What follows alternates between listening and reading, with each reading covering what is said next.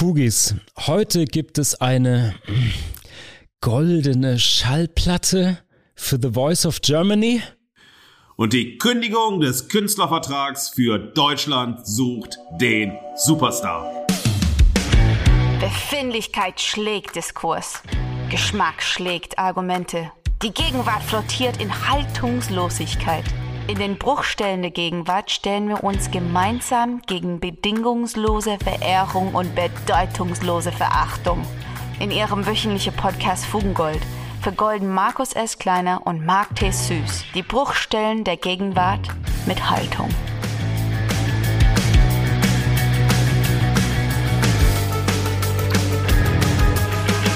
Marc, du bist ja unser Fugengoldmann an der Gitarre. Das hast du bei so manchem Insta-Live schon gezeigt. Ja, auch an anderen Stellen sieht man dich mit Gitarre in der Hand, sieht man dich tönen. Ja, Musik ist nicht nur dein ständiger Begleiter, sondern auch eine deiner zahlreichen künstlerischen Ausdrucksformen, ja, deiner Kreativquellen. Sag mir, sag uns, was ist musikalisch bei dir in der letzten Woche so passiert und überhaupt, wie war der Sound deiner letzten Tage? Markus, mein lieber Fugis, diese Woche war wild. Die war sehr musikalisch, sehr energetisch und sehr divers. Ich muss zuallererst wenn du mir diesen kurzen Exkurs erlaubst, mich ähm, auch musikalisch musste ich mich abregen diese Woche von politischen Aktionen, die schon wieder Kunstwerke zerstört haben und damit die Kunst degradieren oder es zumindest versuchen zu degradieren zu einem politischen Instrument, zu einem Symbol von Macht oder Unterdrückung und das ist ein Ergebnis von der mittlerweile oft ausschließlichen identitätspolitischen, vielleicht auch politischen Lesart von Kunst. Und dabei gehen alle anderen wertvollen und unverzichtbaren Ebenen der Interpretation, der Wahrnehmung halt verloren. Das ist natürlich die Tatsache, dass ich mich hier drüber aufrege und dann auch noch öffentlich im Podcast, ist natürlich genau das Ziel von den ich sage jetzt mal Aktivisten, die zwar aus guten Gründen und Verzweiflung ein Ventil und ein Sprachrohr für die richtige Sache suchen, sich aber mit dem Zerstören von Kunst meiner Meinung nach am völlig falschen Ende versuchen. In einer kulturlosen Aktion, die sich irgendwie blitzlicht geile pseudopolitische Menschen dann an Kunstwerke kleben oder diese mit Suppe bewerfen. Und ich finde, wer das tut, hat echt gar nichts verstanden und reißt mit dem Arsch ein, was uns heute vielleicht auch helfen könnte. Kreativer Ausdruck und die Verarbeitung der Zeit, in dem diese entsteht und das Erschaffen von kulturellen Werten. Naja, genug davon. Ich war auf jeden Fall aufgeregt. Ich war sehr, sehr verärgert. Und um mich ein bisschen zu beruhigen, um mich ein bisschen runterzubringen, habe ich mir ein Potpourri an Musik reingezogen. Markus Vogelsee, ich habe da mal vier Hörempfehlungen rausdestilliert, vier Stadien, die ich durchlaufen habe. Erstmal war ich richtig auf Zinne. Ich hatte richtig, um den intellektuellen Gottvater der letzten Folgen, Jeremy Fragrance, zu zitieren. Ich brauchte richtig Power. Also habe ich gehört Get Fucked, das neue Album von The Chats, einer australischen Punkrock-Band. Das ist hart, kompakt, bedingungslos. Das sind ein paar Punkrock-Songs mit Anleihen von den ganz großen Sex Pistols, Ramones, Clash, Dead Kennedys, Buzzcocks. Geile Platte. Dann wollte ich ein bisschen Rausch. Habe ich mir die Mystery Lights reingehört, Psychedelic Rock aus Kalifornien, das gleichnamige Album, super Hörtipp. Dann war ich so ein bisschen eingegroovt, bisschen runtergefahren schon und dann gab es natürlich Ron Gallo, das ist ein US-amerikanischer Musiker, Songwriter, Künstler, sensationelles Album Heavy Meta, auch ein richtig guter Titel. Und dann war ich so weit runtergelevelt, dass ich zur Einkehr kommen konnte. Und dann habe ich Heliopause gehört, das erste Soloalbum der Cellistin und Komponistin Anne Müller. Äh, das ist ein echter Weltraumtrip, kann ich nur empfehlen. Das ist Neoklassik, aber irgendwie auch richtig Rock'n'Roll, weil die manchmal mit ihrem Cello alleine auf der Bühne sitzt und mit so Loopstations und Effekten da ein echtes Feuerwerk abfeuert. Und wer das Ganze jetzt nicht nur musikalisch will, sondern vielleicht noch was dazu nachschlagen möchte, mein Lieblingsmusikbuch ist tatsächlich kein Buch, sondern das ist Stage von Eddie Slimon, ein französischer Modedesigner, Künstler, Fotograf. Das ist ein Bildband mit Schwarz-Weiß-Fotos, ein Stillleben des Rock'n'Rolls nach dem anderen. Ja, und das ist so, damit endet irgendwie so eine musikalische Reise äh, für meine Woche. Denn dann habe ich mich auf die heutige Episode vorbereitet, Markus. Ja. dazu später dann mehr, warum da auch die musikalische Reise endete. Aber willst du uns denn, um jetzt mal einen Insta-Kommentar zu zitieren der letzten Woche, ein bisschen an der Vermarktung deiner Großartigkeit teilhaben lassen? ja, Marc, Marc, Marc, erstmal wunderschön. Ich habe die Hälfte deiner äh, Musikvorschläge nicht gekannt. Äh, du wirst sie mir gleich rüberschicken. Mhm. Äh, ich freue mich sehr drauf. Ja, ähm, kann deine äh, Emphase, deine Wut, deine Verstörung im Blick auf die äh, Kunstbewerfung absolut nachvollziehen. Und ich frage mich bei diesen Themen immer, was wäre, wenn zurückgeworfen wird? Also wenn sozusagen die WerferInnen auch mit Farbe überzogen würden, wäre der Aufschrei größer nach einer Körperverletzung oder wäre der Aufschrei größer bei einer Bildverletzung? Also das kann ich äh, absolut nachvollziehen, weil ich das, glaube ich, die, also für mich selbst die falsche Handlung äh, finde mit Blick auf Kunstwerke. Ich finde die Haltungen absolut diskussionswürdig, absolut ja. wichtig. Das sind wichtige Themen, aber eben nicht diese Fokussierung auf die Kunst, ganz klar. Und dann, ich habe diesen Hörerkommentar auch gelesen. Vielen, vielen Dank dafür. Ähm, für mich ist es aber so, ähm, oder für uns ist es so, ich meine, ich war ja vor allem dann im Fokus, dass unser kleines Vorspiel hier wie beim Big Lebowski der Teppich ist, der die Wohnung erst so richtig gemütlich macht, ja? Also unser Geplänkel am Anfang ist der akustische Teppich, der unseren Podcast gemütlich macht, indem er die Fugis in unsere na, virtuellen Wohnungen hineinführt und so ein bisschen drüber erzählen lässt und schauen lässt und hören lässt und nachvollziehen lässt, warum wir so komische Kerle sind, wie wir sind.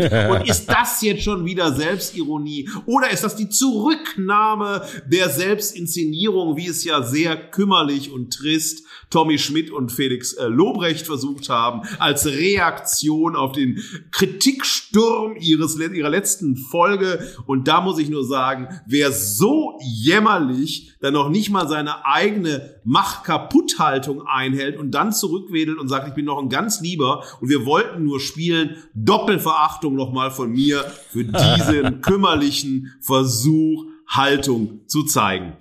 Apropos Haltung, mein Lieber, eine Band, die es seit über 40 Jahren gibt, mittlerweile seit 42 Jahren. Das ist ja ein Phänomen sozusagen einer ja, Pop- und Rock-Geschichtszeit, die wir heute so nicht mehr erreichen werden. Es wird keine Band der ab den, sagen wir mal, 10er Jahren, 40 und mehr Jahre bekommen in ihrer Starzeit, nämlich eine Band, die mich sehr geprägt hat, die britische Band New Model Army, äh, die äh, Politrock, Indie-Hymnen, alles miteinander verbindet, sich immer dem menschlichen, allzu menschlichen äh, widmet, gegen die Ungerechtigkeiten der Welt ansingt. Die sind immer noch auf ihrer 40-Jahr-Tour und ich habe Tickets ergattern können. 16.12 in Köln im Palladium. Ich freue mich wahnsinnig. Meine, meine erste Begegnung war tatsächlich 1986 mit 13, als ich The Ghost of Kane gehört habe. Und da waren ja diese Hymnen drauf, 51st State oder Poison Street. Also das hat mich wahnsinnig glücklich gemacht, dass ich diese Karten ergattert habe. Und dann, soweit ich noch beweglich bin, äh, rhythmisch oder unrhythmisch tanzen, hüpfen oder was auch immer kann am 16.12. Naja, und was mir auch so eingefallen ist, so mit Blick auf äh, unsere Sendung heute, dass eigentlich so die MusikerInnen, die mich geprägt haben, in den letzten Jahrzehnten niemals an einem Casting teilgenommen hätten, sich immer sozusagen einem Casting verweigert hätten, weil diese Art der Verwertungslogik, auch wenn die Musikindustrie insgesamt, ob sie nun im Major-Bereich ist oder auch sehr oft im Indie-Bereich, auf Verwertung, auf Kommerzialisierung und so weiter ausgehen und mhm. ausgehen muss, aber die trotzdem gesagt haben, hier sind wir, das sind wir. Also stell dir vor, ein Iggy Pop, der zum Casting geht, ja, ein Tom Waits, ja, der sofort durchgeht würde. Markus, ja. Markus, ja, ganz kurz. Du hast gerade die zwei von drei Typen genannt, die ich in meiner Verehrung drin habe, nämlich Nein. zwei von den drei Helden, die ich auch nenne, die es Geil. nie, die vor allen Dingen es nie geschafft hätten. Ich wollte noch, das lass mich das kurz anfügen, ja. dann streiche ich es nachher raus, das legendäre, im Mainstream anerkannte, wunderschöne Unplugged-Album von Nirvana, ja. wo Kurt Cobain unvergleichlich krächzt, jammert, fiebt, keinen Ton trifft und es ist wunderschön und endlich gut.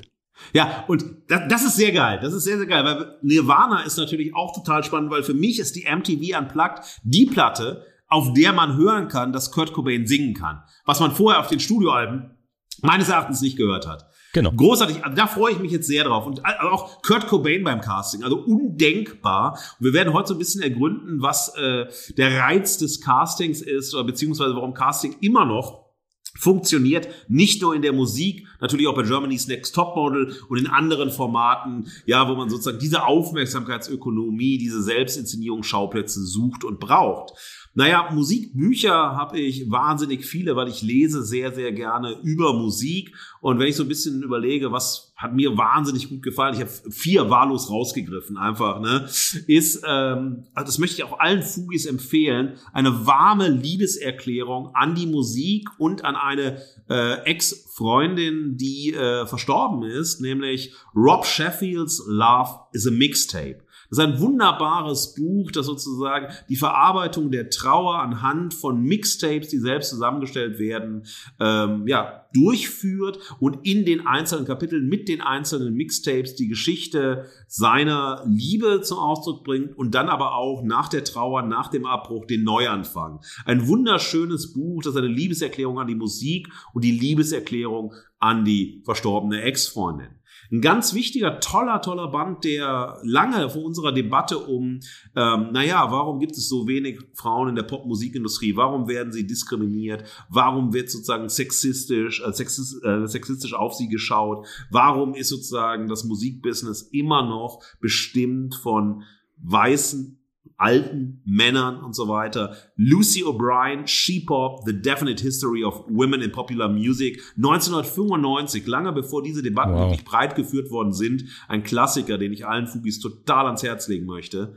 Natürlich mit Blick auf deine Punk-Begeisterung, auf meine, der ja, großartige Musikjournalist John Savage England's Dreaming, in dem er die Geschichte des Punks erzählt, des Punkrocks erzählt, Anarchie, Sex Pistols, England und vieles, vieles mehr. Und dann natürlich für alle, die tiefer dicken wollen und genauer dicken wollen, empfehle ich die 33 ein Drittel Reihe Bloomsbury, wo es immer darum geht, auf einem sehr, sehr knappen Raum die ähm, Geschichte einer Platte zu erzählen. Das ist auch etwas so eine kleine Form, darüber haben wir ja letztes Mal gesprochen, die wirklich herausragend ist. In Deutschland wären das dann die 100 Seiten Reihe bei Reklam oder Kiwis Musikbibliothek, die auch in mhm. kleinen Formen, sehr persönlichen, radikal subjektiven Formen über Musik sprechen. Und radikal subjektiv ist genau das Gegenteil von dem, worüber wir heute sprechen, liebe Fugis, nämlich über die Zombie-Innen der Casting-Gesellschaft. Liebe Fugis, Markus, wunderbar hergeleitet. Danke für die Buchtipps übrigens. Werde ich mir auch zu Gemüte führen. Aber wir kommen zu den Zombies, die du angekündigt hast. Fugis, wir beschäftigen uns heute mit den Schauplätzen der Selbstinszenierung in den letzten Tagen der Castinggesellschaft.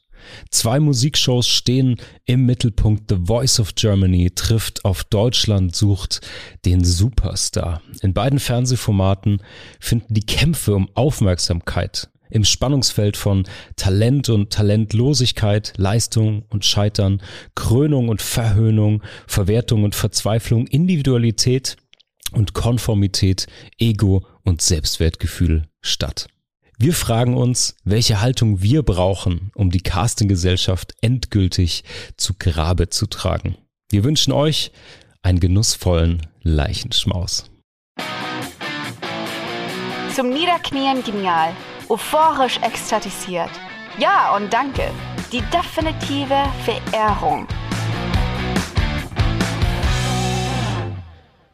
Markus, diese ja. Woche hast du es mir reingedrückt. Den schwarzen ja. Peter. Ja. Wochenlang durfte ich den Bad Boy geben, durfte ich verachten. Bei Themen, wo es auch gar nicht so trivial war. Und genau jetzt, wo es mir an die Leidenschaft geht, an die Musik, muss ich den Götzen anbeten und verehren, was ich eigentlich nicht verehre. Castingshows. Also kleiner Disclaimer. Meine Vorbereitung war diesmal von fast null. Das gab's selten bei Fugengold, diesmal schon.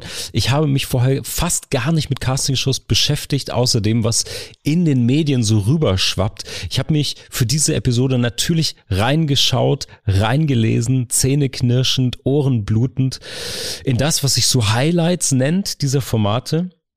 Und damit ich heute eine Salty-Verehrung anbieten kann. Also, Liebe Fugis, lieber Markus, ich glaube, ihr wisst alle sehr, sehr viel besser, was The Voice of Germany ist. Das ist ja Englisch, das steht ja für die Stimme Deutschlands. Darüber ist noch zu sprechen später, wie denn Deutschland so spricht und klingt.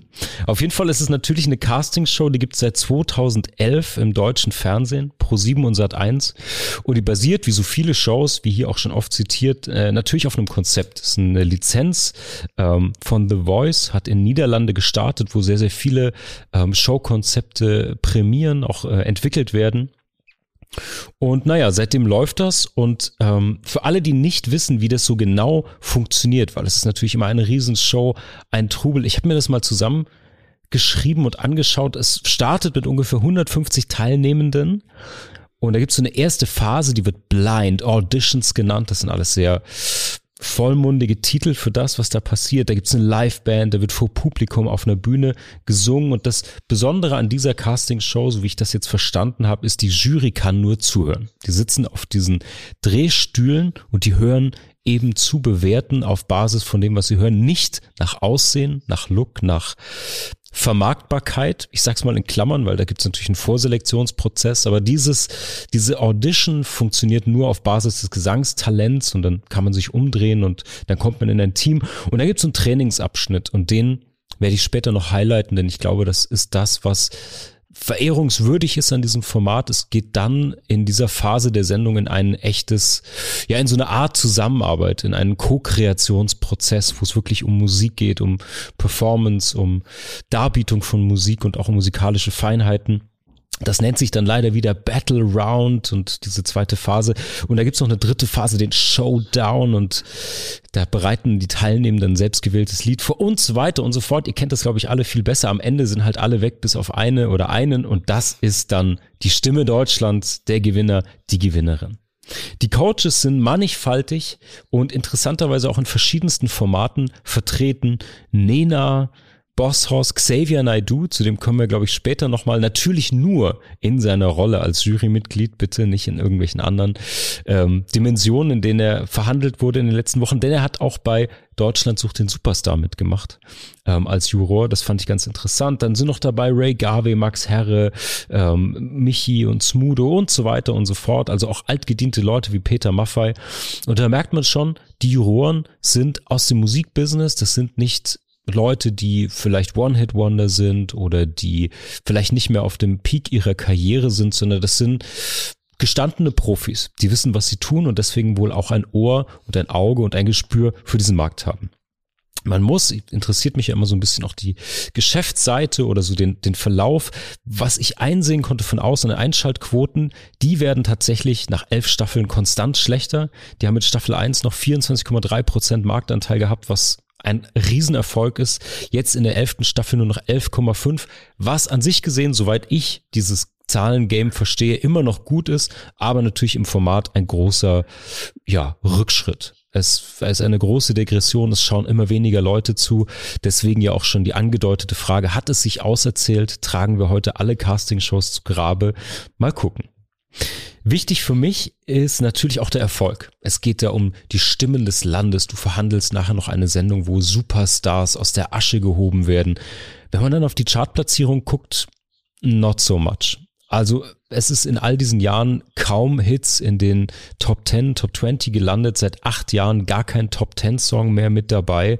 Also es ist nicht ganz das, was es verspricht, nämlich dass hier die absoluten Perlen gefunden werden und die absoluten Hits und die Krönung dieser popmusikalischen Schöpfung gefeiert werden. Und da sind wir eigentlich genau in dem Problem, was Teil der Verehrung, Teil dieser kritischen Beobachtung ist. Was genau feiern wir und verehren wir denn in dieser Castingshow, The Voice of Germany? Die erste, das erste Motto, die erste Nachfrage, die sich da bei mir ergeben hat, ist, ist das Musik als Job oder doch eher als Sport? Wir sehen hier so eine Art Prozess, so eine Art Wachstum von den Teilnehmenden, von diesen ersten Auditions, da treten meistens im Vergleich zu anderen Sendungen auch schon Musikerinnen, Musiker an, die irgendeine musikalische Vergangenheit haben. Manche sind schon in dem Business, versuchen darüber ihren Durchbruch zu bekommen. Aber wir begleiten sie trotzdem eben auch durch dieses, durch diese Juroren, die sie coachen bei einem Wachstum. Nichtsdestotrotz, soweit ich das aus meiner bescheidenen eigenen Musikvergangenheit, aber vor allen Dingen durch Menschen und Freunde, die wirklich in dem Musikbusiness sind, beurteilen kann, hat das nicht besonders viel mit dem späteren Berufsbild zu tun. Das ist ein bisschen so, als würden Heidi Klums Topmodel-Kandidatinnen später auf den echten Modeljob vorbereitet. In Wirklichkeit hat das nichts mit diesen unrealistischen Stunts und diesem unfassbaren Aufwand, den sie da absolvieren müssen, zu tun. Meistens sind die echten Jobs in der jeweiligen Branche unspektakulärer, sage ich mal, glanzlos mhm. fast im Vergleich. Und so ist es eben auch in der Musik. Sehr, sehr viele Musiker werden eben Session-Mucker, Musiklehrer. Das hat oft mit schlecht bezahlten Jobs irgendwie doch eher am Rande der Gesellschaft zu tun, ohne Publikum und ohne die Massen von Fans. Und das ist kein Pessimismus, ganz im Gegenteil, sondern das ist die Realität für die allermeisten Menschen, die einen kreativen oder künstlerischen Beruf ergreifen die eine Leidenschaft für das haben, was sie tun und da eine Selbstgenügsamkeit in diesem Werk, in diesem Stolz auf ihren Werk und ihr Handwerk auch empfinden und eben nicht unbedingt dafür Reichtum oder Ruhm antreten, denn da kann man meistens nur scheitern oder enttäuschen, vor allen Dingen dann eben auch uns als Publikum, die da zuschauen. Also keine Eitelkeit, kein Ego. Ich würde mich freuen, wenn es um Handwerk geht, um kreativen Ausdruck, um das Finden von einer einzigartigen Stimme. Wir haben es gerade schon im Intro erwähnt. Ich habe auch im Vorfeld drüber nachgedacht. Auch meine musikalischen Helden, genau die von uns im Intro besprochenen, wären hier sang- und klanglos durchgefallen. Das mhm. möchte ich nochmal betonen. Es geht nicht nur darum, dass die da nicht angetreten wären, sondern die wären auch alle durchgefallen. Das ist wichtig, finde ich, für mich nochmal. Also es geht irgendwie um kommerzielle Kriterien, die werden so aufgestellt, dass meine Helden durchfallen, dann kann man jetzt von mir nicht nur Liebe erwarten, sagen wir so. Und deswegen zurück zu diesem Motto, ist es denn Musik als Job oder eher als Sport? Ich finde, die künstlerischen Prozesse bleiben bis auf diesen Coaching-Teil in der Mitte relativ im Verborgenen, denn das wäre auch langweilig für ein Massenpublikum. Üben wir jetzt nochmal, welchen Akkord nehmen wir? Nehmen wir den, den neunt Akkord? Welches singst du? Nimmst du welchen Dreiklang und so weiter? Irgendwelche Kadenzen zu schreiben, wäre nicht spannend, weil auch nicht zugänglich. Und das ist die Klammer, die man setzen muss. Es ist natürlich eine Primetime-Show fürs Massenpublikum. Jetzt gilt es aber nochmal zu hinzuschauen, was der Masse denn verkauft wird. Denn ich finde, wir quantifizieren hier Musik in diesen Sendungen. Wir machen also eine Kunstform zu so einer Art von seltsamen Sport. Es geht immer um Charts, um Hits. Irgendwie steht die Performance im Mittelpunkt. Nicht nur auf der Bühne, sondern eben auch im wirtschaftlichen Kontext. Das lassen schon die Namen wie Battle Round oder Showdown schließen. Es geht hier um Leistung und das passt ja hervorragend in eine Selbstoptimierungs- und Leistungsgesellschaft. Lass uns doch mal schauen, die Qualität von der Musik. Wir gehen nochmal auf eine andere Frage ein, vielleicht gibt es da mehr zu verehren. Wie sieht's denn aus mit der Qualität von Musik? Markus, ich muss sagen, was hier gefeiert wird, sind für mich Weihnachtsmarkt tauglich geknödelte Powerballaden. Kitsch, kitsch, schick, schwitsch, shit, äh, kitsch, kitsch meine ich. Also nicht mein Geschmack, Entschuldigung, nicht mein Geschmack. Handwerklich muss man sagen, liefern die ab. Das sind sehr, sehr gute SängerInnen dabei. Die Coaches verstehen ihren Beruf mega. Die Musiker am Set sind richtig, richtig gut. Chapeau an die Bands da. Allerdings ist jetzt für mich eben das Ergebnis so eine Art ja, leicht saturierter Nährschleim, der die Ohren auch im vollen Hitradiobetrieb am Leben hält. Weißt du, ich habe da nichts Originelles gesehen, nichts, was Kante hat oder eine künstlerische Leistung wäre für mich. Aber vielleicht bin ich einfach nur früh vergreister weißer Mann, der so eine unnötig romantische Vorstellung von Musik und Rock'n'Roll und Kunst hat. Aber jetzt kommen wir endlich mal zum Kern dieser salty Verehrung. Es gibt Pro-Seiten, es gibt positive Seiten, zumindest zwei kleine für mich. Es gibt in der Sendung Voice of Germany vor allen Dingen in dem Kosmos von Castingshows. Und den wollen wir uns ja heute anschauen. Da gibt es einen kleinen Prozess. Wir sehen hier die talentierten Teilnehmer in einem hochprofessionellen Umfeld. Und anders als, da wirst du gleich drauf eingehen, DSDS geht es hier eben nicht um das Fehlen von Talent, sondern das Ausbauen und das Fördern von Talenten in einer bestimmten Art von Kunst, die eher so Musical-Qualität hat, aber eben doch Pop ist. Das ist maximal kommerziell, massentauglich, mundgerecht, ähm, aber es wird doch immerhin an der Kunst der Musik gearbeitet. Und das andere Pro ist, deswegen eingangs erwähnt, sie machen dem Namen vielleicht dann doch alle Ehre. Auch eine Frage an dich. Es geht hier um musikalischen Massengeschmack. Der wird abgebildet, der wird nachgebildet. Es geht eben um die Stimme Deutschlands, wie schon im Titel versprochen. Das ist für mich jetzt ein bisschen weichgespült, ein bisschen zu belanglos, es ist irgendwie Wasser auf die Mühlen der Radio-Pop-Industrie, aber sie gehen damit ehrlich um und engagiert und nach all dem, was wir die letzten Wochen so besprochen haben, verehrt haben, verachtet haben, Haltung dazu entwickelt haben, ist das für mich schon verdammt viel wert. Ein ehrliches Format, das sagt, wir kümmern uns hier um Popmusik, wollen diesen Betrieb am Laufen halten, ihn fördern. Werde ich es deswegen schauen? Nö. Werde ich es hören? Nie. Aber ist es das Beste von den musikalischen Casting-Formaten, die ich zumindest kenne? Ja. Und deswegen gibt's von mir eine goldene Schallplatte, nicht überreicht, sondern mit UPS verschickt, aber doch immerhin für Voice of Germany. Ah, Marc, vielen, vielen Dank. Äh, ich musste, musste sehr lachen und äh, ich kann das äh, absolut nachvollziehen. Liebe Fugis, ihr wisst, ich wurde jetzt mehrfach ähm, sozusagen aus der Verachtung herausgezogen, hin äh, äh, Kreide zu fressen und äh, äh, Nice Guy zumindest zu imitieren, was nie klappt irgendwie. Ähm, aber ich finde es auch wichtig ähm, herauszustellen, wir reden ja über Musik-Casting-Shows und genau wie du sagst, wir reden darüber, was haben wir in Deutschland gehabt. Ich werde nachher noch ein bisschen was äh, dazu erzählen in der Verachtung. Und es fällt einfach, The Voice of Germany fällt als Musikcasting-Show von dem, was es gab seit 2000. 2000, wir begann ja mit Popstars auch im November, also vor 22 mhm. Jahren. Am 15. November ist äh, Popstars zum ersten Mal gelaufen, die erste Musikcasting-Show in Deutschland. Also wir haben seit 22 Jahren Musik-Casting-Shows. Das hat sich natürlich alles wahnsinnig entwickelt, wurde aber von dem Massenerfolg von Deutschland sucht den Superstar dominiert, bis dann The Voice of Germany kam. Und dann haben wir so etwas, äh, was ich als mediales Lernen bezeichnen würde. Man hat gesehen, also was war die Kritik an äh, Deutschland sucht den Superstar, was war der, was war die Kritik vor allem dann an Dieter Bohlen, an der Figur Dieter Bohlen, was war sozusagen auch musikalisch die Kritik, was war vom Showkonzept her die Kritik. Und man wollte wirklich ein komplettes Gegenformat machen, in dem die Musik im Vordergrund stand und all das, was ich nachher in meiner Verachtung nochmal aufgreifen werde, was auch eben sehr stark über Menschenverachtung, Menschenverlachung geht. Also das ist die Klammer nochmal zur letzten Woche auch zum Podcast Gemischtes Hack, zumindest zu der Folge, die wir besprochen haben, ähm, ist genau dieses Thema, also wir wollen es anders machen.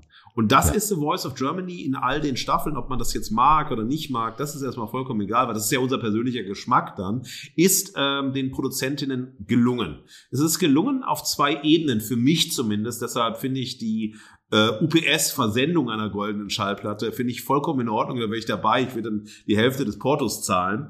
Ähm, Danke. Ich finde auf der einen Seite sehr spannend, die musikalische Qualität von The Voice of Germany ist bedeutend höher als die von Deutschland sucht den Superstar, aber eben auch von so Formaten wie Popstars und so weiter. Mhm. Wir haben sehr starke Bands, großartige MusikerInnen, die wirklich Mucker, Muckerinnen sind und für Musik stehen, für musikalische Qualität stehen. Wir haben äh, unabhängig von den Jurorinnen dann Coaches, äh, die im Hintergrund arbeiten, die alle ausgewiesene, äh, renommierte MusikerInnen sind und einen wirklich tollen Job machen mit den Kandidatinnen, wo der Job dann hinführt und was die Probleme sind. Darauf komme ich auch gleich nochmal zu sprechen, aber das ist einfach ein guter Job, der hilft, also wirklich im wahrsten Sinne des Wortes, was soll so ein Coaching bringen? Also verbessere dich, finde eine Form, äh, werde kompetenter, werde souveräner und so weiter. Also das ist sehr, sehr stark und das machen sie wie keine andere Castingshow die wir in Deutschland in 22 Jahren hatten. Und der dritte Punkt, den ich bei The Voice of Germany ganz, ganz wichtig finde, wir als ZuschauerInnen sind dabei, wenn wir diese äh, Sendung schauen, wie ein Image und wie ein Narrativ entwickelt wird. Und das ist ja etwas in der Musiker, Musikerinnen-Ausbildung, was total wichtig ist. Es reicht nicht, dass du einfach eine tolle Musikerin bist, sondern du brauchst ein Image, Du brauchst ein Narrativ, das sich um dich rankt oder um deine Band rankt und so weiter. Und das gehört zur Ausbildung von MusikerInnen genauso dazu wie die musikalische Ausbildung. Und wir erleben hier live, also was heißt, wie werde ich von einer Kandidatin zu äh, einem, einem Image und welche Geschichte erzähle ich dann, ja? Wie stelle ich sie dar? Wie führe ich sie im Rahmen der Stilkommunikation auf und so weiter? Was wir sehen ist, welche Images und welche Narrative sollen heutzutage oder in den jeweiligen Jahrzehnten halt, ne, sollen erfolgreich sein oder für Erfolg stehen. Das ist ganz, ganz wichtig. Also wir lernen sehr, sehr viel, was sozusagen der Mainstream-Musikmarkt, weil es geht wirklich um charttauglichen Mainstream, der wirklich, also Mainstream eben die größte Zahl der MusikhörerInnen erreicht, weil sie relativ anschlussfähig, auch generational übergreifend sein soll, ohne viele Ecken, ohne Kanten, also die Hörgewohnheiten der jeweiligen Jahre und Jahrzehnte treffen soll. Und das aus diesen drei Gründen heraus finde ich sozusagen The Voice of Germany durchaus verehrenswürdig, weil wir einerseits äh, den Aspekt der musikalischen Qualität haben und andererseits lernen, wie die Musikindustrie sich vorstellt, was ist ein erfolgreiches Image und was sind die Narrative, die in der jeweiligen Zeit funktionieren. Da kann man wahnsinnig viel lernen. Man lernt wenig über Musik als Musik. Man lernt eben mehr über Image, Narrativ, über Vermarktung und über das auch, was sozusagen die Jurorinnen dann in die, ähm, äh, in die MusikerInnen hineinlegen. Also was ist gute Musik, wo kommen wir her, was soll gefördert werden, was hört man und so weiter. Ähm, das ist sozusagen etwas, was man da ähm, gut beobachten kann und sieht. Problem dabei ist natürlich wie bei jeder äh, Musikcasting-Show, es geht primär oder jeder Musikshow im Fernsehen. Und es ist ja auch sehr interessant, dass die vor allem diese Shows Fernsehformate sind. Darauf werden wir nochmal kommen. Und keine digitalen Formate, keine Cross-Media-Formate sind. Sie werden cross-medial ausgeschlachtet. Also im Social-Media-Bereich, im Netz und so weiter. Aber sie sind Fernsehformate und müssen wie Fernsehformate funktionieren. Also es ist eine Unterhaltungsshow, die eine bestimmte Dramaturgie haben muss, einen Spannungsbogen haben muss und am Ende sozusagen dieser Heldinnenreise muss es sozusagen einen geben, wie bei Highlander. Es kann nur einen geben, aber es kann sehr oft, äh, ja, sehr oft gibt es auch eine glücklicherweise. Und das ist dann sozusagen total wichtig für die ZuschauerInnen dabei zu bleiben. Also Fanbildung, dann aber auch haten, äh, gegen jemanden sein. Also das ist das Sportmoment, was du beschreibst. Man ist für eine Jurorin, man ist für eine, einen Kandidatin und so weiter. Das ist wirklich so Fanbildung und das trägt dann dazu, wie bei Serien, Staffeln äh, und so weiter, dass man halt äh, eine Serie, ein Fan von einer Serie ist, die besser findet als eine andere und so weiter. Und das ist das Primäre. Also wir haben im Endeffekt die Musik als ein austauschbares Thema. Und das kann natürlich dann die Modelbranche sein, bei Germany's Next Top Model, ja. um zu zeigen, wie positioniere ich mich heute in der Leistungsgesellschaft. Oder in unserer sehr neoliberal bestimmten Leistungsgesellschaft, was muss ich tun? Was sind Selektionsfaktoren? Durch welche Türen muss ich gehen? Wie muss ich mich anpassen? Wie verliere ich Individualität und so weiter? Und das ist sozusagen der Deal, auf den man sich einlassen muss oder nicht. Wir werden das später in der Haltung noch besprechen, wo uns das Ganze hinführen wird. Aber das ist sozusagen meine auch salty äh, Verehrung für The Voice of Germany, dass ich äh, es einerseits einfach spannend finde, diese Einblicke zu bekommen, wenn man die sehen möchte und darauf achtet, dass man musikalische äh, Qualität hat, aber dann eben das Ganze, was eine Fernsehunterhaltungsshow eben mitbringen muss. Und ob das das Frühlingsfest der Volksmusik ist, ist natürlich kürzer, äh, auch wenn es dann äh, ein Stück länger dauert. Ähm, und ähm, so, und es ist auch total interessant, warum zum Beispiel dann bei äh, Deutschland sucht den Superstar äh, sehr oft SchlagersängerInnen äh, dann halt erfolgreich sind und so. Mhm. Aber warum es eben keine Volksmusik und Schlager-Musik-Casting-Show gibt, also warum man beim Mainstream-Pop bleibt und damit glaubt, am meisten Quote machen zu können, obwohl die äh, Schlagerbranche und die Volksmusikbranche durchaus stabil und erfolgreich sind und dann auch generational natürlich übergreifend funktionieren. Aber lass uns heute nicht über Schlager und Volksmusik sprechen. Ich stimme. Bitte, bitte nein. ich ja. stimme, ich stimme also der Salty Verehrung zu und äh, beteilige mich am Porto des UPS-Versandes für die goldene Schallplatte. So machen wir es. Markus, dann lass uns den Weichzeichner Facefilter auflegen und mal rüberschalten zu DSDS. Ein Maul voller Spucke in das Gesicht des Abgrunds. Schau doppelt hin, damit der Abgrund nicht zurückspuckt. Die definitive Verachtung. Liebe Fugis, lieber Marc, meine Verachtung in Form der Kündigung des Künstlervertrags geht heute an die Musik-Casting-Show Deutschland sucht den Superstar. Man müsste ergänzen und findet ihn nie. ähm, es, es ging alles 2000 los, wie schon gesagt, mit Popstars. Also, ne, das, das war die erste Musik-Casting-Show im deutschen Fernsehen.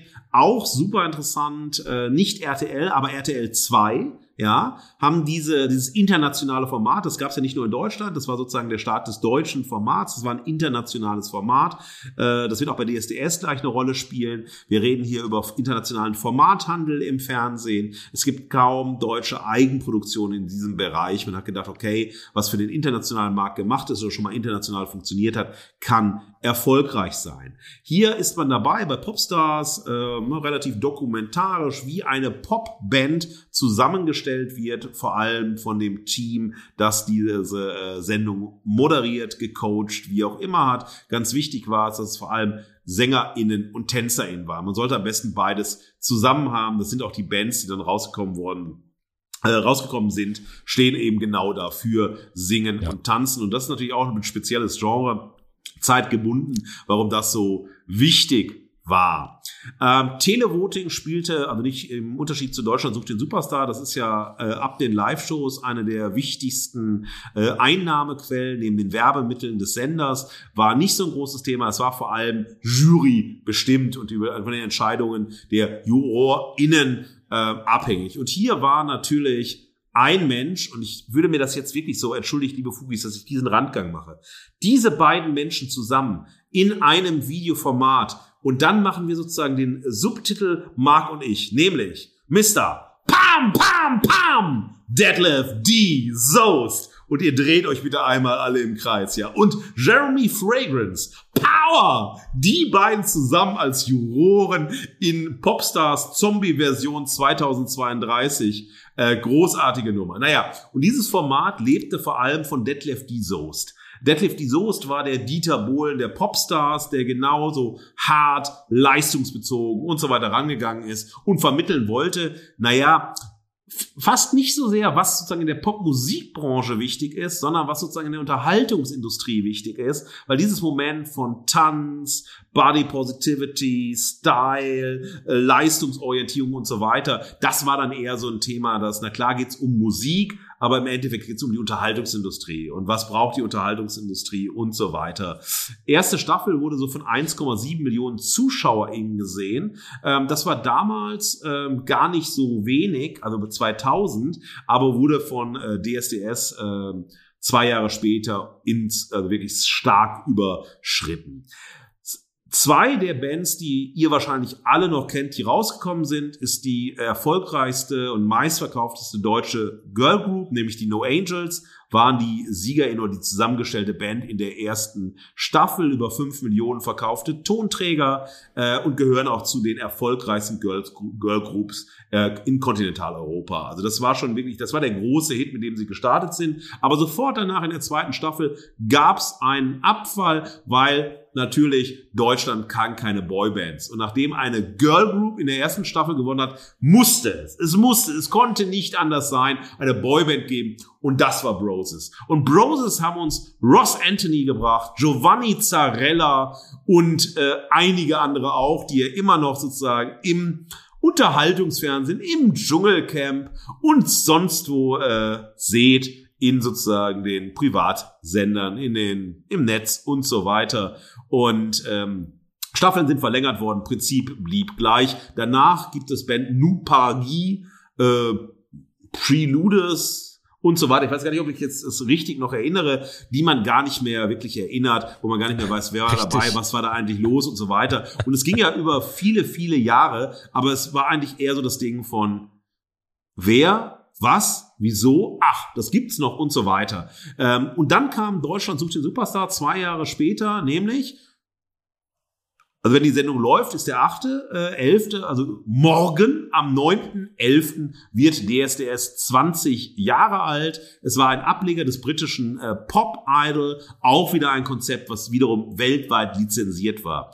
Die lustige Entstehungsgeschichte bei Deutschland äh, sucht den Superstar war, dass sich äh, ähm, Frank Farian die Namensrechte an Pop Idol, das war das, das Vorbild, ja, gesichert hatte und sagte, ich gebe diesen Titel nur an RTL, wenn ich in der Jury sitzen darf. Er saß nie in der Jury und so ist also so hieß das nicht Pop Idol, sondern Deutschland sucht den Superstar. Und bei Deutschland sucht den Superstar war Dieter Bohlen der, also das Mastermind. Deutschland sucht den Superstar war Dieter Bohlen. Mhm. Keiner der anderen JurorInnen war jemals auch so breit in der Diskussion, hatte jemals so viel Einfluss äh, wie Dieter Bohlen. Er war 18 Staffeln dabei, dann ist er eine rausgeflogen. Da hat man gedacht, ah, lieber Florian Silbereisen, da komme ich gleich drauf zurück. Anstatt Dieter Bohlen ist wahnsinnig gefloppt, wie es zu erwarten war. Und jetzt darf unser Pop, nicht Titan, sondern unser Pop-Zombie Dieter Bohlen sein Format auch im nächsten Jahr in der wirklich letzten Staffel zu Grabe tragen. Vielleicht fällt er auch mit in die Showkiste. Wir werden sehen, was passiert. Ähm, die Finalshow der ersten Staffel, und das muss man sich äh, auch wirklich äh, auf der Zunge zergehen lassen von Deutschland sucht den Superstar, hatte äh, einen Spitzenwert, es war am 8. März 2003, von 15,1 Millionen ZuschauerInnen. Also eine gigantomanische Wahnsinn. Zahl. Und äh, wenn man hinschaut, was ist passiert, also was bei, bei Deutschland sucht den Superstar immer klar zelebriert wird, ist das eine, ist nämlich Dieter Bohlen als selbsternannter Pop-Titan oder ihm zugeschriebener Pop-Titan, dass er den Namen nicht selbst mhm. geprägt hat, haben wir ja schon besprochen. Aber er war immer der Pop-Titan.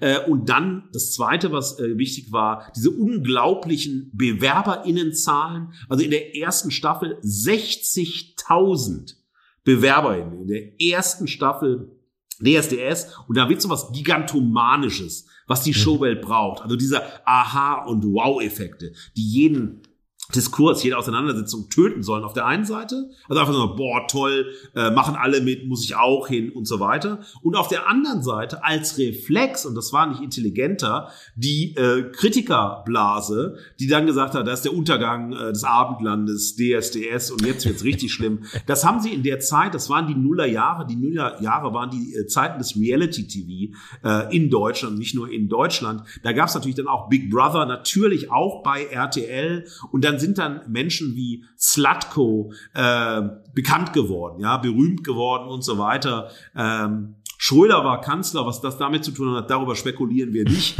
in der Zeit. Und so plöppte es auf. Und äh, dieses Format versprach ähm, nicht nur wie das äh, Popstars-Format ein Popstar zu werden, sondern nein, ein Star reicht nicht, man muss ein Superstar sein. Also sowas wie Whitney Houston, Mariah Carey, Kanye West, äh, Eminem, äh, die Rolling Stones, die Beatles, mhm. Led Zeppelin, äh, name it, ja. Ähm, und das soll in Deutschland möglich sein, dank dem Pop-Titan Dieter Bohlen und seinen Adeptinnen, also niemand hatte da in irgendeiner Form ja Souveränität in den äh, jetzt äh, 20 Jahren, sondern sie waren so das Beiwerk. Da müssen noch Leute sitzen. Eigentlich wäre Bohlen am liebsten selbst dort allein gesessen und so. Und äh, so muss man sozusagen zeigen, was ist Musik. Und dann war Musik immer natürlich Gefühl und dann ist es, das toucht mich total.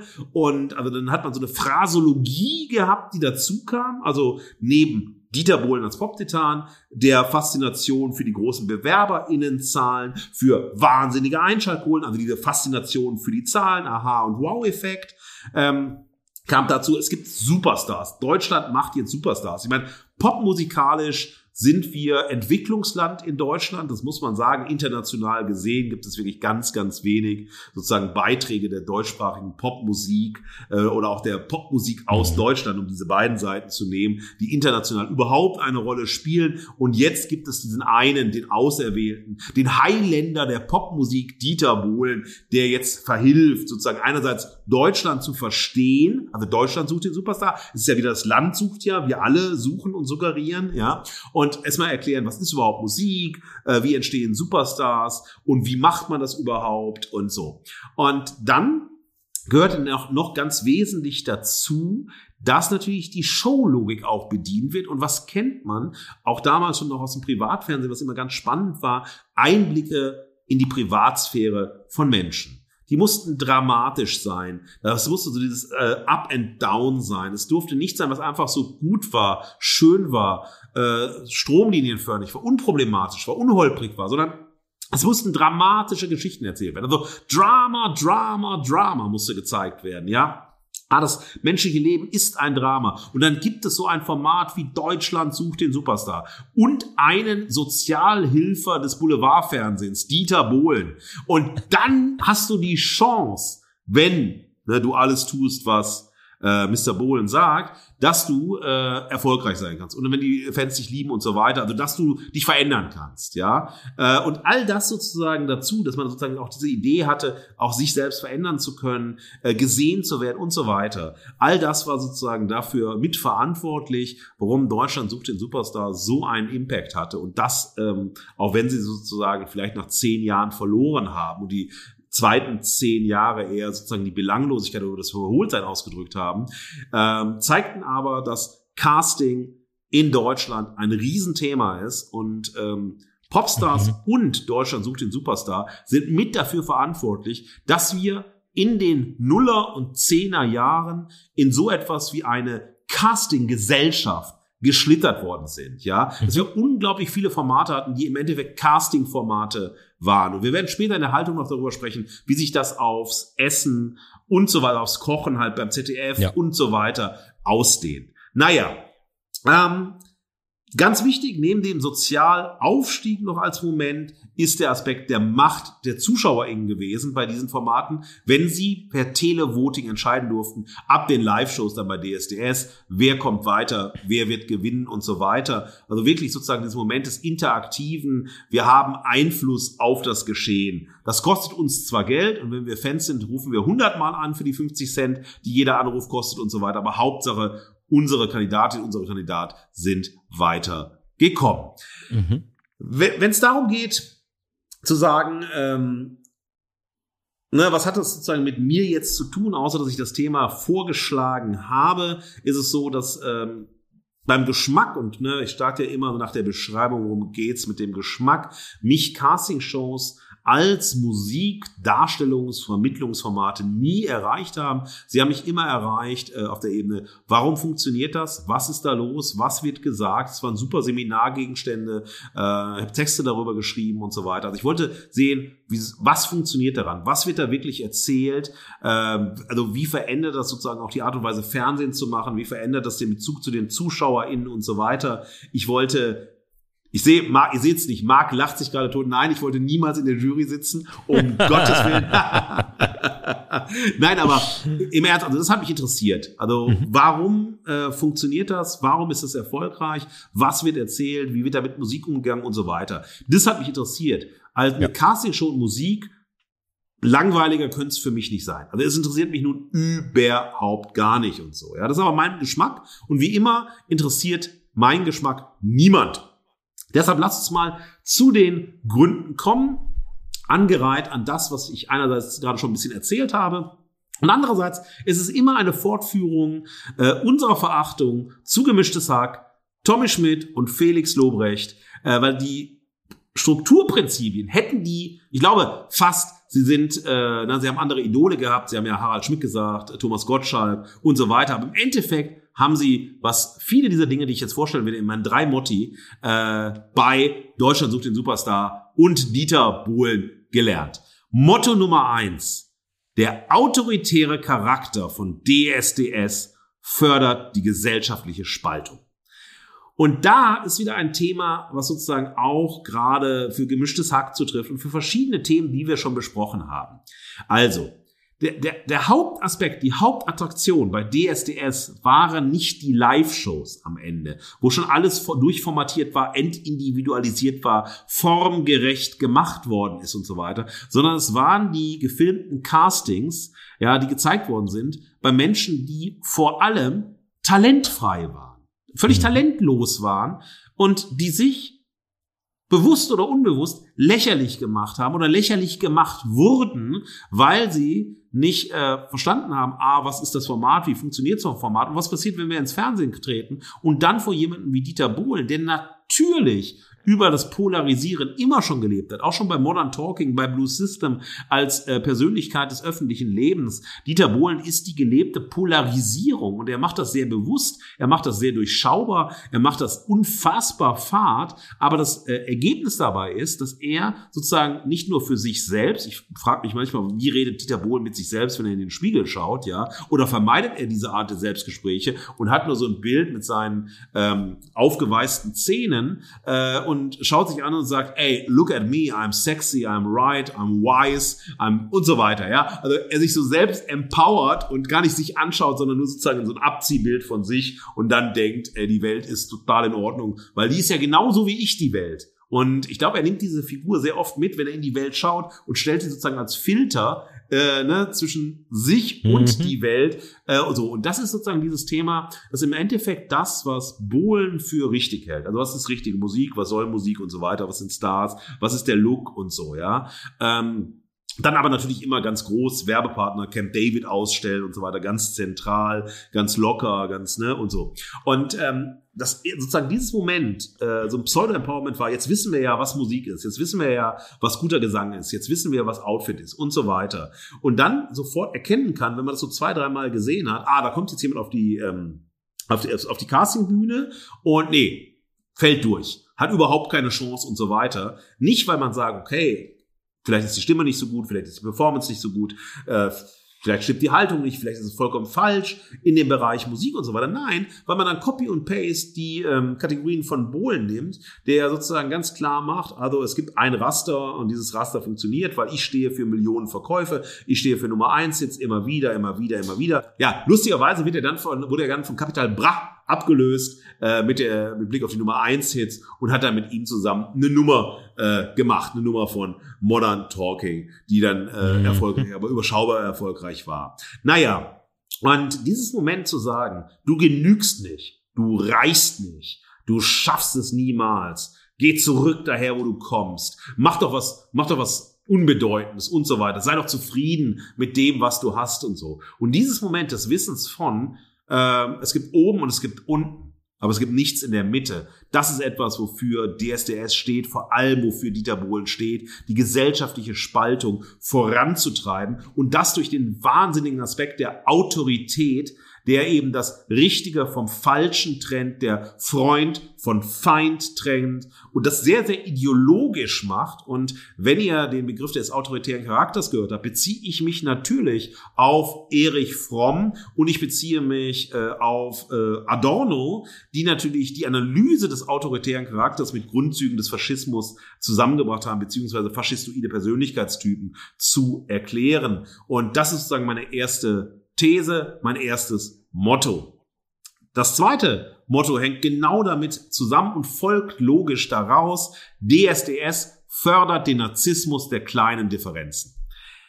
Wenn ich ein Format wie DSDS sehe und weiß, was richtig ist und mich über andere Menschen erheben kann, dann fühle ich mich besser. Dann habe ich sozusagen einen Katalysator in mir sagen zu können, naja, vielleicht geht's mir nicht so gut, vielleicht bin ich nicht so erfolgreich, vielleicht ist das alles gar nicht so, aber ich bin immer noch besser als die Person, die gerade im medialen Tribunal von Bohlen gerichtet wird, äh, über die dann sozusagen auch im Netz dann Shitstorms losgehen und so weiter.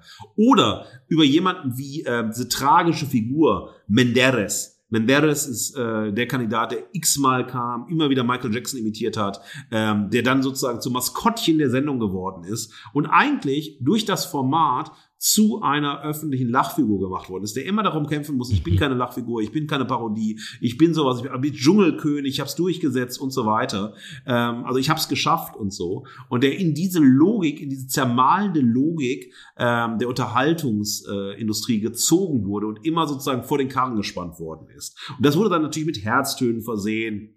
Und irgendwie positiv, aber trotzdem war es sozusagen der legitime Freak in dem Sinne. Und das wurde produziert. Und jemand wie Menderes, also ich frage mich wirklich, ob er wirklich denkt, dass äh, er jetzt ein Star ist, bekannt ist und so weiter, ob er diese Fame-Position hat oder nicht. Ähm, und das ist ein tiefer, tiefer Zynismus. Und den, der überspringt dann natürlich auf Fans, auf ZuschauerInnen und so weiter, die denken, wir sind im richtigen Leben, da ist das falsche Leben. So sind die Gesichter des falschen Lebens, so sind die Styles des falschen Lebens, so ist die Musik sozusagen, die niemals erfolgreich sein wird und so weiter. Und damit hängt auch etwas zusammen, was äh, bei The Voice of Germany immer genauso stattfindet, nämlich der Etikettenschwindel, was Musikgenre angeht. Da wird was als Heavy Metal bezeichnet, als Punk bezeichnet, als Hip-Hop bezeichnet, was ja nun weiß Gott niemals Punk, Metal, Hip-Hop, was auch immer so war. Ja? Und dieses Spiel mit den kleinen Differenzen wird aufgelöst, wenn es darum geht, die KandidatInnen für die Live-Shows zu formatieren. Das heißt, man macht formatgerechte Kandidatin. Und das macht man bei The Voice of Germany genauso. Das hat man bei Popstars genauso gemacht und so weiter, von denen man denkt, so erreicht ihr das Publikum, das sozusagen Fan ist von Deutschland sucht den Superstar, von The Voice of Germany und so weiter.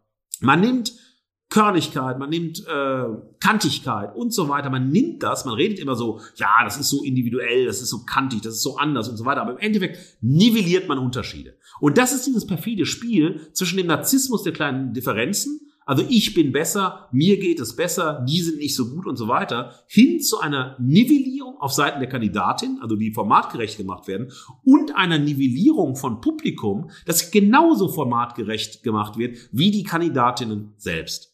Das bringt mich zum letzten Motto. Mhm. Dieter Bohlen, Einpeitscher der Leistungsgesellschaft und Phrasendrescher in der Dauerwiederholungsschleife. da, das ist ein total wichtiges Thema. Dieter Bohlen ist, ist äh, sozusagen der Mann fürs Casting-Mantra.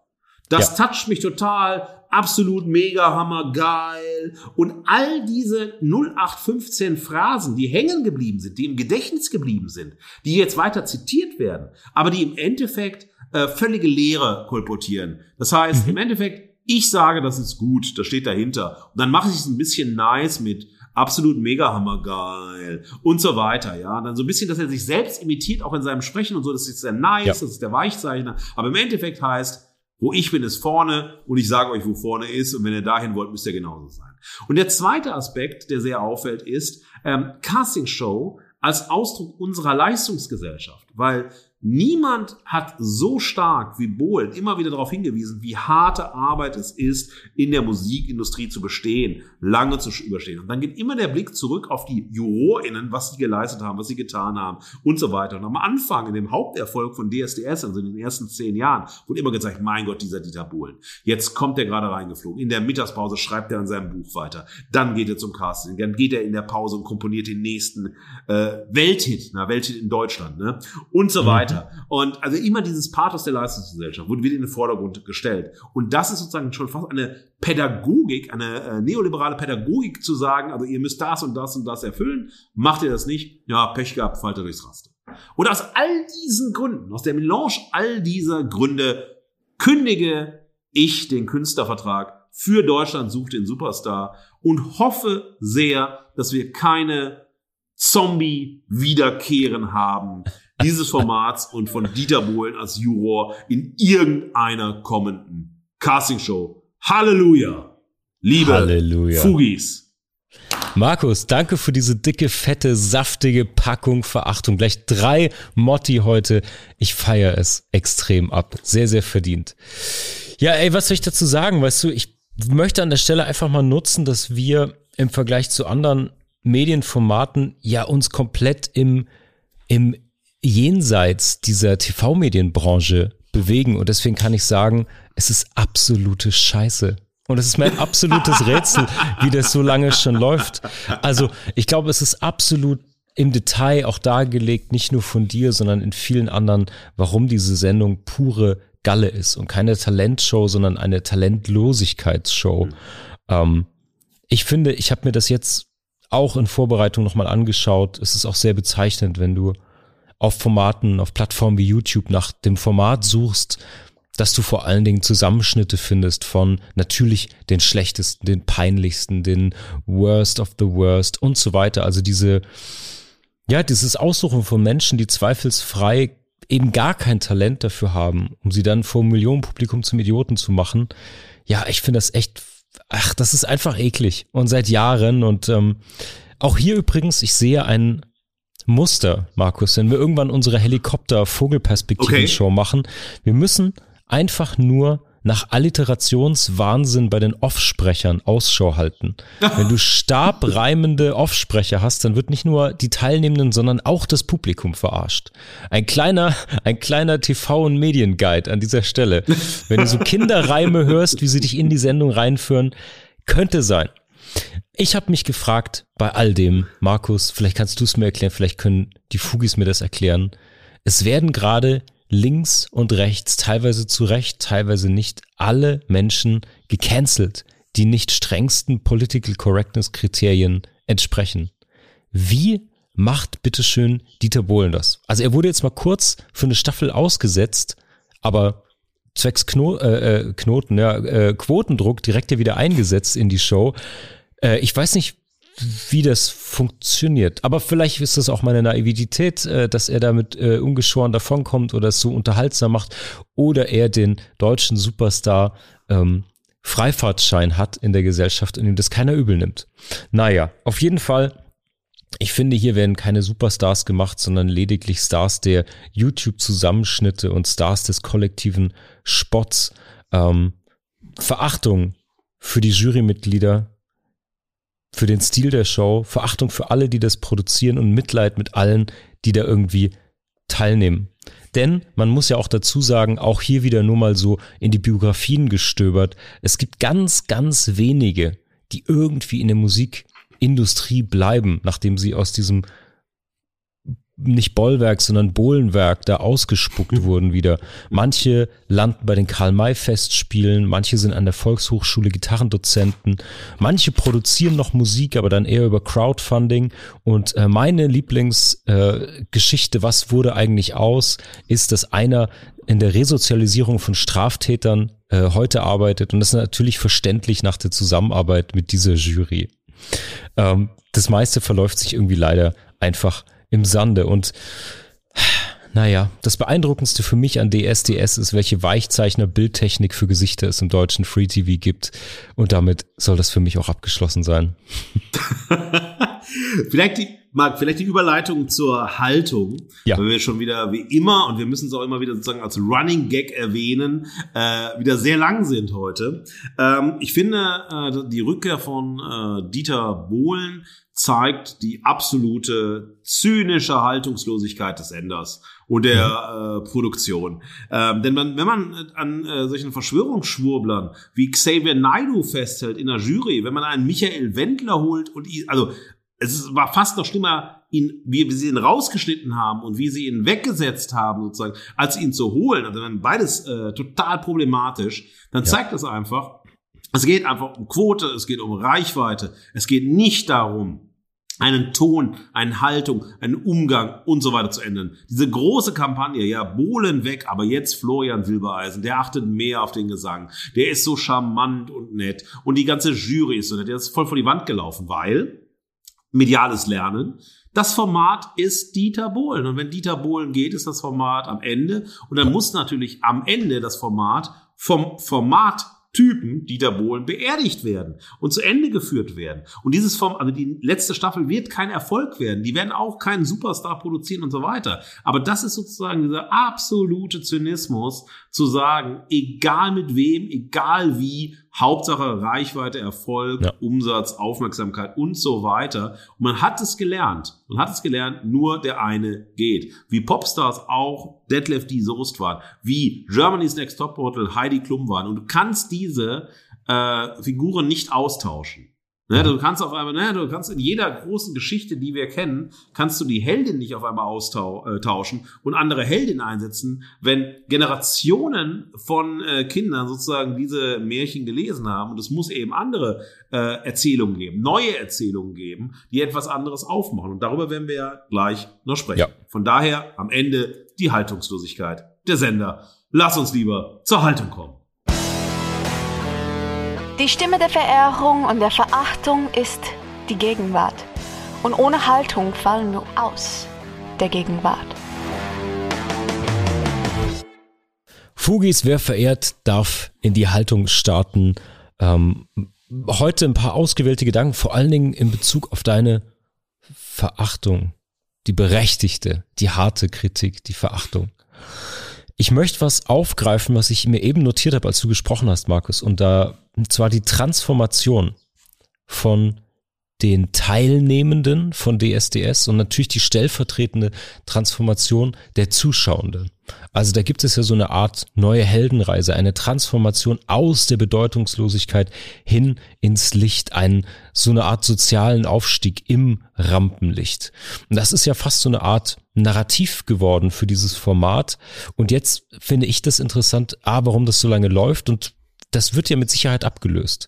Du kannst ja deinen deine Reichweite, dein Aufstieg ins Licht sozusagen mittlerweile entweder in den sozialen Netzwerken selbst probieren, man sieht an weißen Anzügen, es funktioniert, oder du kannst im TV bleiben und da gibt es mittlerweile sogar für BWL-Absolventen oder Crypto-Bros solche Startup-Casting-Talentshows wie zum Beispiel die Höhle der Löwen mit dem Charisma-Vakuum Frank Thelen oder ähnlichen Sendungen, wo du einfach dann sozusagen dich genauso darstellen, genauso abfeiern und kritisieren lassen kannst, aber jetzt sozusagen für Menschen, die kein kreatives Talent haben, sondern eine Geschäftsmodellidee haben. Und ich glaube, das wird noch ein bisschen so weitergehen, aber ich kann mir nicht vorstellen, dass das lang im Fernsehen noch funktioniert, denn die anderen Medien überholen die einfach links und rechts. Und das führt mich nämlich direkt zu dem zum zweiten Punkt äh, in dieser Haltung. Warum beschränkt sich das auf Kreativität? Also jetzt mal als Prognose. Mhm. Ich finde äh, zwei Thesen dazu. Es gibt das eine, wo man sagt, hey, das Publikum ist so viel schlauer. Du kannst ihm so wahnsinnig viel zutrauen, wenn du dir Making of für kreative Projekte anschaust, Netflix-Serien zum Beispiel, ist keine deutsche Produktion, ja, aber auch im deutschen Publikum sehr, sehr große Publikumserfolge. Ähm, es gibt Serien, wo es um Design, um Architektur geht, auch um Musik, wo ein Song in einer halben Stunde auseinander tranchiert wird es um alle Details geht und es ist ein großer Publikumserfolg. Also ich glaube, es gibt kein, keine Grundlage mehr zu sagen, das würde das Publikum überfordern oder es sei nicht bereit dafür. Sondern ich glaube, du kannst auch in kreative, künstlerische Ambitionen sehr, sehr tief eintauchen, wenn du denn als Produktion oder Filme, Serienmacherin die Fähigkeit dazu hast. Das auf der einen Seite und auf der anderen Seite dann will ich einfach mal ein paar Formate pitchen. Es muss doch nicht immer was Kreatives sein. Warum suchen wir denn nicht mal nach diesen Kriterien in anderen Berufen? Warum kannst du nicht den super Türsteher, den super Handwerker, irgendwas anderes suchen. Denn nach den Kriterien, die wir gerade genannt haben, könnte das ja genauso funktionieren. Jetzt ist nur die Frage, wie kriegst du die Oberfläche so aufpoliert, die ja von Superstars in Anführungsstrichen genauso aufpoliert wäre. Naja, das sind nur so laute Gedanken äh, zu kommerziellem Erfolg, zu neuen Showformaten. Ähm, ich werde auf jeden Fall eine kleine Pause von Trash TV brauchen, aber ich freue mich jetzt wahnsinnig auf, auf deine Haltung und äh, auch eine, eine Prognose. Du hast gesagt, du hoffst natürlich, dass äh, Herr Bohlen sozusagen genauso in der medialen Versenkung verschwinden wird, wie das Format, das er da jetzt zu Grabe tragen wird in der letzten Staffel. Ich glaube ja ehrlicherweise nicht, aber mal gucken, was du sagst. Marc, vielen, vielen Dank. Ähm, kann dir voll zustimmen bei all den Aspekten. Ich finde das auch wahnsinnig äh, wichtig. Und ich glaube, dieser Punkt der Haltung ist, dass wir hier schon wieder ein Beispiel haben von einer systemischen Haltungslosigkeit, ähm, die die deutsche Unterhaltungsindustrie auszeichnet.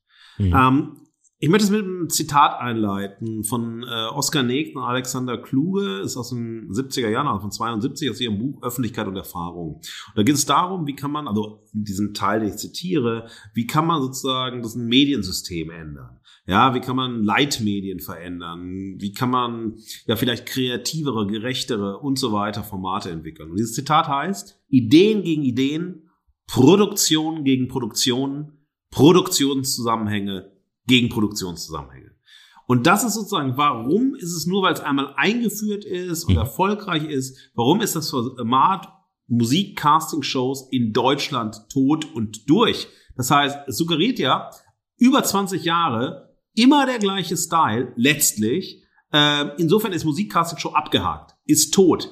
Äh, brauchen wir überhaupt nicht mehr zu machen, muss überhaupt keine neue Energie reingesetzt werden, weil es im Fernsehen so dermaßen festgesetzt ist, dass es eben keine Idee gibt, gegen, die gegen eine Idee antreten kann. Ja. Keine Produktion, die gegen eine Produktion antreten kann und so weiter. Es ist tot. Also lasst die Musik-Casting-Shows im Fernsehen einfach sein. Niemand braucht sie, sie sind auserzählt. Das ist genauso, stellt euch vor, eure Lieblingsserie und dann habt ihr auf einmal 20, 25 Staffeln, das will keiner mehr sehen, dann ist die Lieblingsserie tot, langweilig, uninteressant mhm. und so weiter, ja. Ähm, und Mehr Kreativität heißt es jetzt ergo, weil Deutschland ist ja sehr beheblich, äh, nicht nur was äh, Verwaltung und das öffentliche Leben angeht, sondern eben vor allem auch Unterhaltung äh, und die, ne, die Kreativwirtschaft. Also überlegt euch, wenn Casting überhaupt so ein Thema sein soll, was wären äh, digitale Casting-Formate, so wie du es angesprochen hast und so weiter. Was ist zum Beispiel eine Musik-Casting-Show bei TikTok? Ja, ist das möglich? Ja. Ist das denkbar? Ist das sinnvoll und so weiter? Im Fernsehen ist Musik Casting Show tot und niemand wird ein neue, also eine neue Formatregel, ein, ein neues Format auf den Weg bringen, weil das Fernsehen hat festgeschrieben, das muss es sein. Und das ist jetzt zu Ende. DSDS ist das erste. The Voice of Germany sollte auch nicht noch äh, drei bis fünf Jahre weitergehen. Und dann ist das im Fernsehen abgehakt. Dann ist die Frage natürlich nach dieser ähm, für mich völlig indiskutablen ähm, Model Casting Show Germany's äh, Next Top Model. Äh, das ist jetzt nicht unser Thema, sonst wird die Sendung drei Stunden dauern, wenn ich mich darüber auslasse, äh, was da alles, ja, was da alles schief läuft. Ähm, auch das Thema sozusagen Mo also Model Casting ist durch, ist ein Fernsehformat, ist ähm, Ewigkeiten am Start, wird es nicht nochmal anders im deutschen Fernsehen geben. Und das Gute für mich dabei ist, das deutsche Fernsehen trägt sich hiermit im Bereich Unterhaltung Stück für Stück selbst zu Grabe. Nur, sie sind nicht mutig genug, sich selbst auch zu beerdigen. Und daran ist es sozusagen an den Kreativschaffenden, die wir haben, zu sagen, okay, wir nehmen die Schippe und machen das Grab zu, indem wir dann andere Formate, die zeitgemäß sind, die digital sind und so weiter, wenn überhaupt Casting und Musik eine Rolle spielen soll, dabei sind. Mhm. Was man vergisst dabei ist, dass das eigentliche Casting, also wenn wir bei der Musik bleiben, heute sowieso im Netz stattfindet. Das heißt, Plattenlabel gucken, ist jemand erfolgreich in den sozialen Medien, hat jemand eine Crowd. Ähm, wenn man den mal ranholt für einen Song, dann muss der Song funktionieren bei Spotify und so weiter. Man ist in einem permanenten Casting, ja. Man ist in einer permanenten Casting-Show und dann sind da die JurorInnen wenn dann noch die Labelbetreiber, obwohl Label natürlich auch nicht mehr so wichtig sind, wie sie noch vor 10 oder 15 Jahren waren und so weiter. Also man ist doch eh im Netz in einer permanenten Castingshow, wenn man Musikerin ist, ja. Und niemand braucht diese Formate, die versprechen, du wirst ein Superstar. Äh, wer daran noch glaubt, das finde ich problematisch. Wer wirklich glaubt, dass man zum Superstar werden kann und so weiter. Im Endeffekt reicht es äh, dann um die Aufmerksamkeit, die man bekommt und die man dann über Jahre, manchmal über Jahrzehnte dehnt. Also im Endeffekt schafft sich das Fernsehen durch die Musikcasting-Shows selbst ab, traut sich nur nicht, sich selbst zu beerdigen und äh, auf der anderen Seite trauen sich viel zu wenig kreative, neue digitale Formate zu entwickeln, indem es um Musikcasting-Shows gibt. Andererseits braucht niemand diese Formate, weil Musikcasting immer ist. Das wäre meine Haltung zum Thema Musikcasting-Show im deutschen Fernsehen. Fantastisch, mein Lieber. Ein letzter Appell, der mir gerade einfällt. Ich kann nur aufs Dringlichste appellieren an im weitesten Raum Kollegen, die Business-Podcasts machen und ähnliches, den Hype, die Legende Dieter Bohlen jetzt bitte nicht zum Kreativunternehmerlegende zu machen. Äh, Shoutout geht raus an OMR Podcast und ähnliches, wo ich spüre, dass auf dem Rücken des alten Pop-Titan jetzt nochmal Reichweite generiert wird und er jetzt mühevoll umgepflanzt wird in die nächste Kategorie, die eher wieder äh, DHDL und so mäßig wird.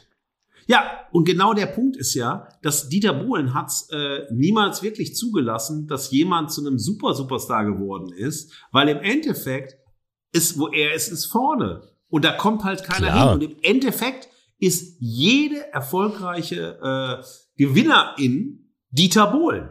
Mhm. Weil er schreibt dann die Musik, die Musik klingt so, wie alles von Dieter Bohlen klingt und so weiter. Aber Dieter Bohlen, und das ist sozusagen auch das Problem der deutschen Unterhaltungsindustrie, das ist eben eine Nonstop-Zombie-Serie, ist wie Thomas Gottschalk. Ja. Das wird, das wird auf also ne, Lebenszeit über, das ist eine Lebenszeitanstellung, äh, heißt also immer Unterhaltungsindustrie. Ja. Und natürlich wird er recycelt werden. Ich glaube eher an Studio Bummens, die ihn da raushauen, also die Lautstärke Studio Bummens. Und dann ähm, reich und schön reloaded mit Thomas Gottschalk und Dieter Bohlen. Wie herrlich wäre das? Halleluja. Mit dieser Vision, Fugis, würde ich sagen, wir entlassen euch in die Woche. Das war unsere Episode zu Casting-Shows. Ihr hört alle anderen natürlich auf fugengold.de und überall, wo es gute Podcasts gibt auf allen Plattformen. Wenn ihr eigene Haltung habt, Kritik, Anregungen, schickt uns gerne DMs oder E-Mails ähm, für unsere Veto-Folgen. Da gehen wir auf euer HörerInnen-Feedback ein. In diesem Sinne, bleibt golden und wir hören uns nächsten Dienstag. Das war Fugengold für diese Woche. Mehr Haltung zur Gegenwart findet ihr auf fugengold.de und überall, wo es Podcasts gibt. Schenkt uns eure Verehrung und gebt uns eure Verachtung. Jetzt Fugengold abonnieren und keine Folge mehr verpassen. Fugengold wird produziert vom Sweet Spot Studio. Redaktion und Moderation Markus S. Kleiner und Marc T. Süß. Sprecherin Sam Stokes.